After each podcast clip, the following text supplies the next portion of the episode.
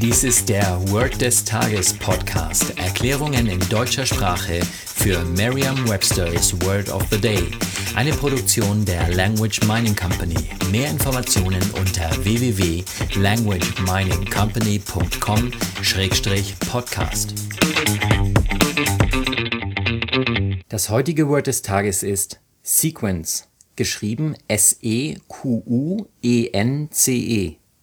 Eine englische Definition ist the order in which things happen or should happen. Eine Übersetzung ins Deutsche ist so viel wie die Sequenz oder die Reihenfolge. Hier ein Beispielsatz aus Merriam-Webster's Learner's Dictionary.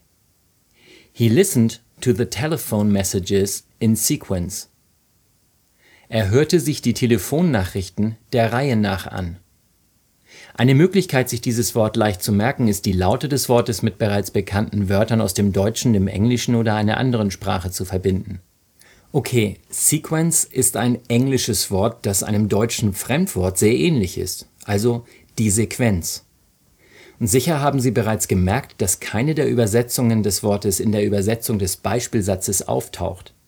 Das liegt an der Kombination aus in und sequence. Legen Sie daher den Fokus auf beide Wörter. Stellen Sie sich vor, wie Sie die Nachrichten eines Anrufbeantworters abhören.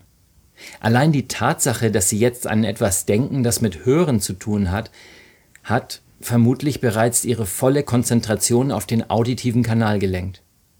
Achten Sie daher besonders auf den Klang der beiden Wörter in sequence, während Sie den Beispielsatz noch einmal sagen.